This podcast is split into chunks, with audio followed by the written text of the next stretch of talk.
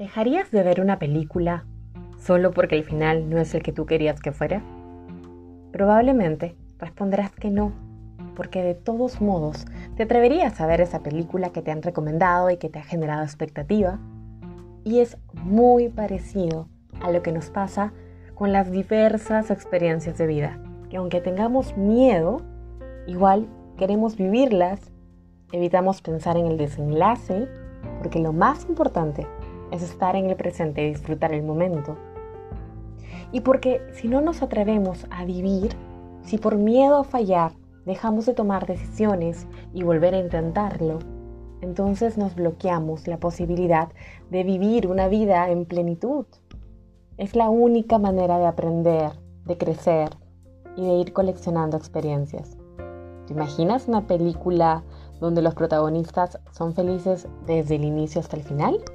No, ¿verdad? Sería en extremo aburrido y predecible. Ahora, imagina una vida sin errores. Eso es imposible.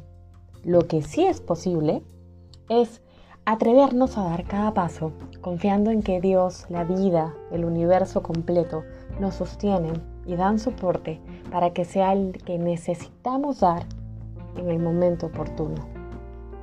Finalmente, tú y yo somos las protagonistas de la película de nuestras vidas.